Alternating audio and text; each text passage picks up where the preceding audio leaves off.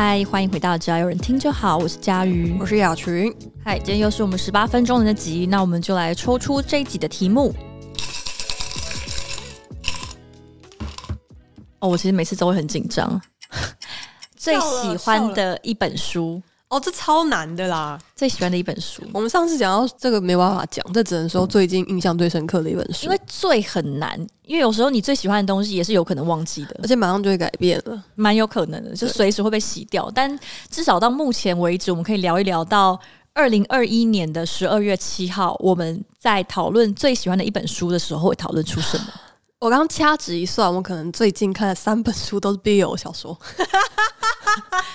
你有在爱 BL，就是 BL 这个主题吗？其实不是，我爱的其实是古风。对，但是因为现在有很多中国很好看的古风都是耽美主题。因为我朋友之前我开始参加那个线上的读书会，然后读书会的主揪也是跟我大力推荐 BL 的中国的原创小说，嗯，像是什么《天官赐福》等等的，他就说哦，那超级好看，我跟你说你一定要去看之类的。对，但因为他是很喜欢 BL 主题的人，他可能跟你不太一样，他是因为 BL 才看，然后也确实是好看的小说。可是我自己也很喜欢古言，但是 BL 主题我通常会避开，嗯，就我不会特别想看 BL 主题，嗯，然后但是如果里面会出现 CP 的话，我还是 OK，就我不是讨厌这个主题，就可能我是它是一般像的小说，里面可能有一对是 CP，那、uh. 我就、oh, 我是 OK，哦，但是一般来说我不会特别去选 BL 主题，因为我在那个 PTT 原创版上。就你会搜寻想看什么嘛？就是他们里面会直接先写 BL、GL 或者是哪一个风格。嗯嗯嗯嗯、那通常 BL 我会先略过。我的脉络应该是应该也是因为先看了《天官赐福》的作者的其中一本书，然后所以我是从作者找来看的，所以就变成一直都看在看那个系列书。哦，因为作者就一直出 BL 对，然后或者他就会推荐相关风格的给你这样子。嗯嗯，但但我也是不看现代的。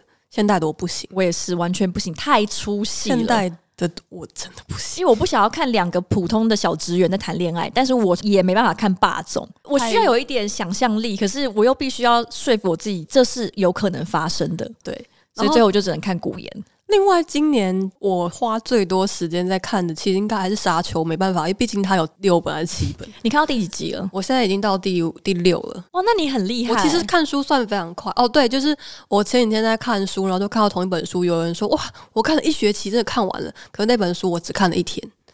哪一本 小说？是一本小说《沙丘》。我看到第一集的后半部了，就是一快结束了。我觉得也算是蛮好读的小说。哦，你，你只看到第一集？没办法，因为每个礼拜都有很多读书会书单，哦、对对，因为就很可怕。我们现在节目里面也稍微有讲到，就这样有一个朋友，就有一群读书会，然后其实我也算在那里面，可是我只有去过一次，因为我真的赶不上大家看书的速度。主要是因为你自己有别的东西想看的时候，你就会很难 follow 大家。因为他们礼拜天的时候讨论了一本书，叫《如何阅读一本书》，然后这本书我只读到 二十五趴，然后也因为有事我没有参加，但是我基本上只要大家有读，我都会把它看完。就是真的很多，通常都之前是一周读一本，但是如果我自己有想看的书的时候，就会赶不上。像比如说我那时候同时在看《沙丘》的时候，就会读书会的书会很难看完，有时候会看到七八成，然后就要开始讨论。这个也是我之前有讨论，对对对。对，有问过你的问题，就是你在看书的时候，你会一定要看完一本才能看另外一本吗？不会，你可以同时看。对，我可以同时看。因为像看《沙丘》的时候，我就会很困扰，因为是小说的话，我就不太确定我没有办法再看其他小说，因为我总觉得会打在一起，我老是会分心。哦，你是说，如果是小说的话，你的分心是指你会突然觉得，呃，我现在还是蛮想关心一下另外一对的后续，这样，甚至会有一种。我好像在对不起《沙丘》这本书的感觉。我我这个我倒是不会啦，我我倒是还好。我怎么可以先把目光转移到别人身上？这个还好，因为你知道那个书柜那边就会收集我所有的战利品，所以我就会觉得没有什么关系。对。但刚刚讲到说，我虽然不太看 BL 的小说，就是不会特别主动想要看 BL 的小说。就是如果我喜欢看感情戏，我还是看男女为主。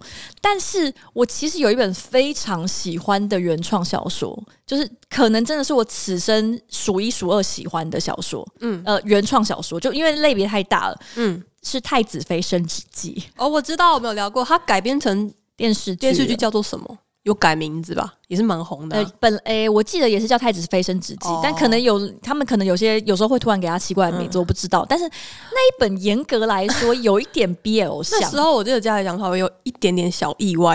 呃，真的吗？我超喜欢这本书，我看了六次，而且是 六次，而且那个六次是我觉得我看他的程度，因为他的设定是穿越吧，是穿越。对啊，他是有一个男主角，就是男生是一个渣男，情场浪子，然后他一个意外，他就。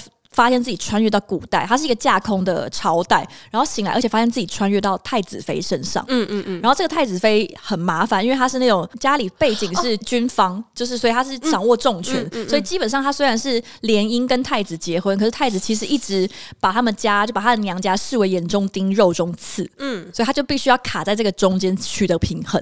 我想起来了，就是他有拍成中国电视剧之外，然后今年有一部很红的韩剧，就是以他为改编，什么什么皇后哦，对，德仁皇后其实是他改编过来的哦，对，我也知道，对，然后其实德仁皇后那时候也非常红，对，对，我们就是因为这个才聊到这本书的。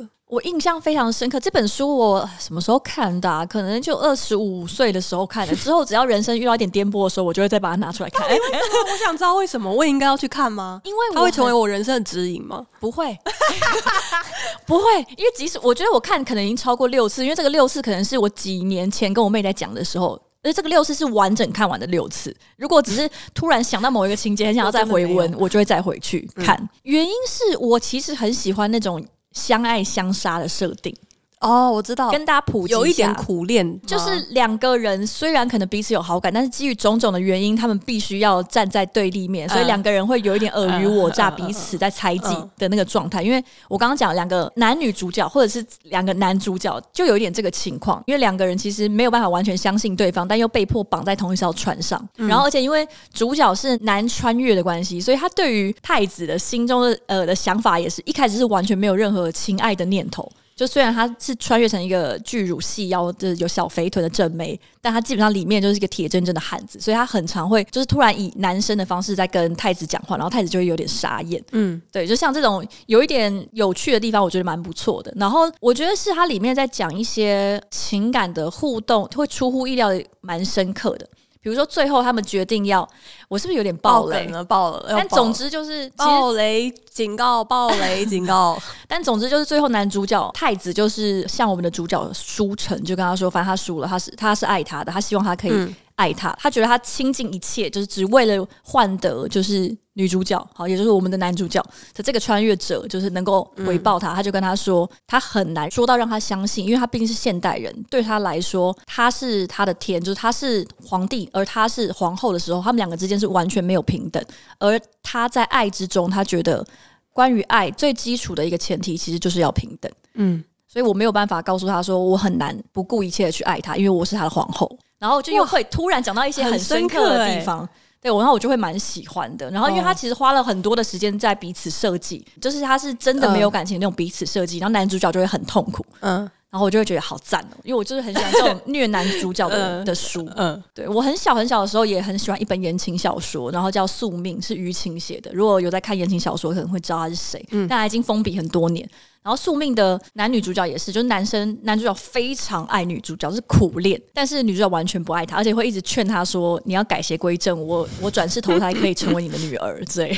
嗯，就会说你为什么要执着在我身上？我们应该要《封神榜》或《济公》里面会有的事。对，因为女主角是天女转世，嗯嗯，然后男主角是什么十世恶人之类的，所以他们本来的结合就是一个就起源于一颗不该成就的心。然后我就是很爱这个不该成就的心的这个说法，因为我觉得人生中有很多的偏执啊，跟执着都是起源于每一个人心中有一个不该成就的心，就很多事情是本来就应该要放弃。就像宿命里面男女主角之间的感情，就是女主角想要渡他，男主角想要得到他，然后这都是他们两个人不该成就的心。嗯、如果只有其中一件事情出现的话，也许他们两个人命运不会那么纠葛。可是就因为两个人同时出现了这一颗不该成就的心，所以两个人的命运才会这样纠缠在一起。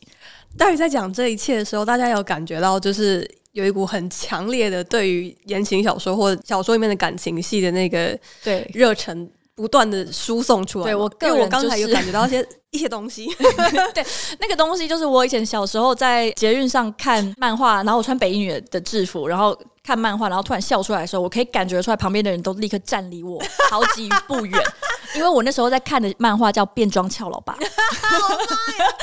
对，哎呦，变装俏老爸也蛮好看。我在想，我们讲这就会也有一点延续到上一集，就是会不会大家对我们的人设有点破灭？大家会不会觉得我们会需要看一些非常文青或者是那种？对，就是可能会觉得我最喜欢的书是《挪威的森林》，我们都在看言情跟耽美，对，很很好看，言情小说很好看。我我还其实偶尔还是会看啦，因为时不时我都会回去那种原创版、Dcard 原创版啊、PTT 原创版，然后搜一下说最近有没有什么推荐。其实真的很好看，千万不要小看了中国澎湃的创作者的能量，真的，他们好看到都会被抓去关起来。所以，对，你知道，就是《天官赐福》这个系列的作者就是墨香铜臭，他出了三本书，所以就是他大家都叫他墨家三宝，但是他本人应该是刚被放出来，是真的刚被放出来。就假释，可是为什么？因为他写 BL 吗？其实我没有认真去深究，但应该是就是被一些那种散播邪淫或什么之类的那种罪名之类的吧，oh. 我不太确定。就是他同时是今年台湾博客来排行榜应该有搞不好到第一名还是第几名的一个作家。我觉得就是我们欢迎他了，所以不管是他还是宋冬野，就台湾都欢迎他们啊，啊，啊！可是若宋冬野来台湾，暂时还是不能吸大麻。呃，对，对，先不要，先不要。对不起，我骗了你。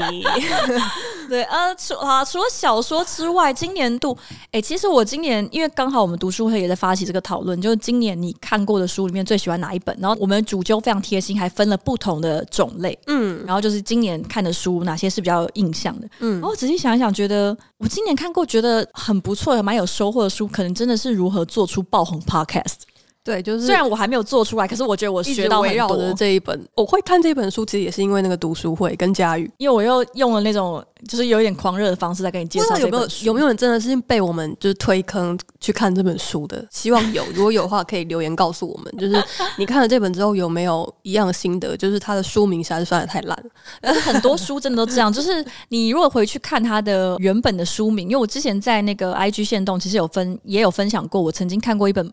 绘本，然后它在不同的文化跟社会脉络下，就变成了不同的书名。嗯。我其实没有很喜欢台湾，虽然我没有真的了解很多，但是总的来说，如果我有注意到翻译跟我们后来台湾版的书名的差异的时候，我其实不太喜欢台湾的翻译，嗯，因为我其实比较喜欢根据原文的翻法，不喜欢经过台湾的编辑去想象植入一些台湾的他觉得会卖的元素吧。就我没有，我觉得电影跟书翻译都蛮常这样的。如果有看到原版的话，我都会觉得其实偏离他本来主题想要讲的。那个内容是有点差别，可能会卖得更好，可是我觉得买到的人不见得会那么喜欢。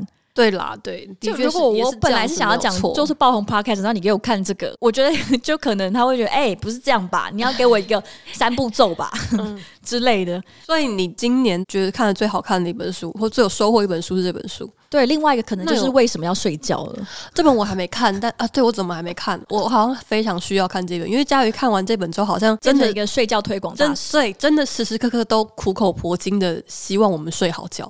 对，我会希望大家都可以睡满八小时，因为不然脑会萎缩。哎、欸，我其实有一直不停的在觉得说，比如最近几年会觉得讲话比较口齿不清。有啊，这我有跟你说过。对对对，然后我就会觉得，后来就想说，一方面是可能老，但另外一方面会不会就是脑子真的坏了？我是这么觉得的，没有，就是因为没有睡好，或者干嘛，就是觉得以前太太乱了。以前真的是思考很灵活、很灵敏，反应力比较快。对，真的很可怕。今年非小说类型的。雅群的可能不是最喜欢，但我就是想，反正想到什么就讲什么。就我蛮喜欢的一本是《真确》。这本书啊、欸，其实我们读书会也看过，我有看，我看完了。对，它的全名是《扭转十大直觉偏误，发现事情比你想的美好》。我还记得我们那一场读书会蛮有趣的，因为我要每一个人啊，对，准备一个数据来考考对读书会的大家。因为他基本上你就可以想到，就是说大部分的人，或者说我们现在很容易因为可能媒体，或者是因为这几年发生的事情，或是因为社群媒体的习惯，就会很容易把事情往，或是人的本能，你就会把事情往坏的方面想，或者觉得世界一直在变坏，但其实真的不是这样。对，就是不管是世界还是台湾，还是就各种数据显示，其实有很多地方都在改善。嗯，所以那时候佳宇就提供了一个题目，请大家互动一下，这个小准备一个小环节，就是去找一个数据，然后让大家来猜。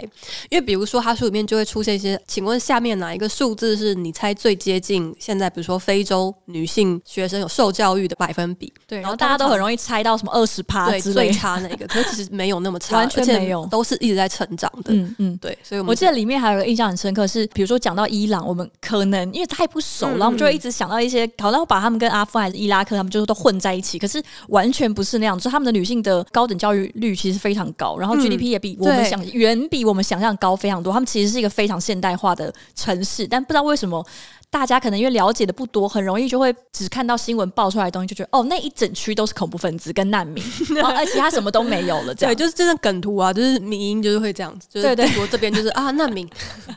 对对，然后我记得还有一个很有趣的数字，就是平均持枪率在台湾，就是各县市最高的是什么地方？嗯、你还记得答案吗？我忘记了，但题目是我出的吧？对，是你出的。然后我记得那时候大家都猜一些台中什么的，对，因为我是台中人。对，可是其实不是，不是，其实不是。我记得是澎湖、欸，对，是一个外岛，可能是因为人少的关系。但是台中人的话，可能平均持有的东泉辣椒酱是最多的，平均每个人可能持有两瓶以上，就被查获者这样持有东泉辣椒酱。这本书是蛮有趣的，他蛮蛮推荐大家可以去看，他蛮轻松的，看起来蛮轻松。对我，但如果真的讲到人生中觉得好看的呃的书或者是小说，其实我以前可能没有到最，我不太确定。但是被问的时候，我会蛮常提到的几个人是像米兰昆德拉。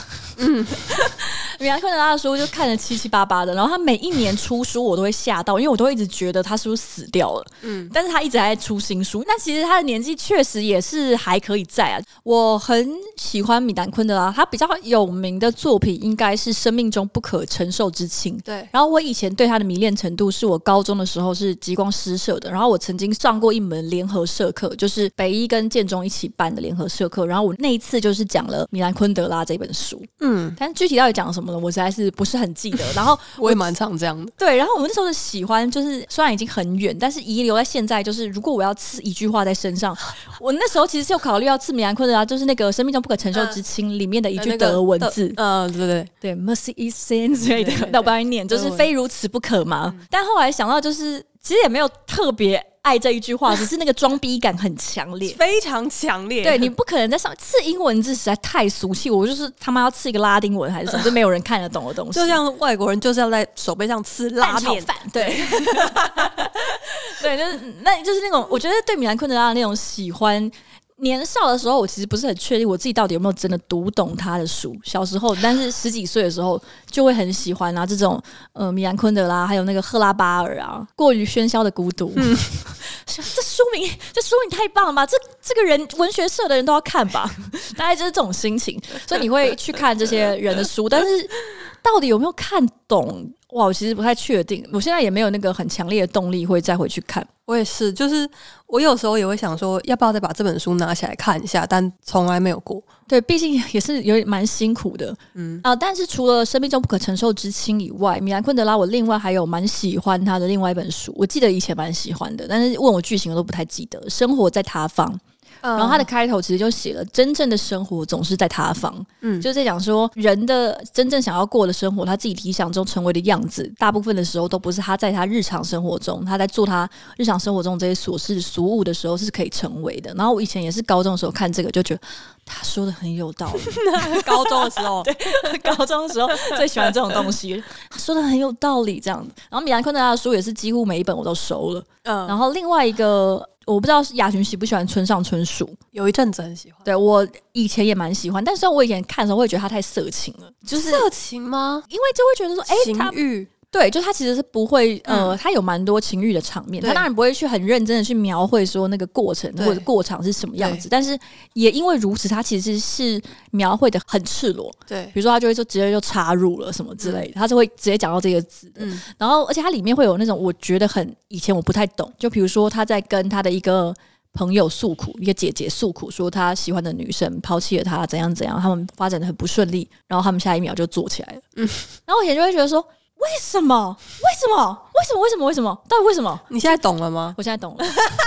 我在三十岁，我懂了。我我我我就是觉得你懂了。三十岁的男女呢，不要随便诉苦，不要跟别人讨论感情的事情，因为你们就会突然上床。就是会做起来。我个人没有发生过，但是我听到太多这种烂事，而且这个上床之后什么事情都没有解决，只是增添了更新的一笔烂账。就跟 How I Met Your Mother，因为我最近在看，它里面怎么讲的呢？Ted 的妈妈就跟他说，半夜两点之后不要做任何决定。嗯，半夜两点之后就是去睡觉，因为半夜两点之后不会发生任何的好事。嗯，我觉得我现在很多东西我都懂了，但但也没有怎么样，就我我我也也无损于我对就是这本书的喜爱。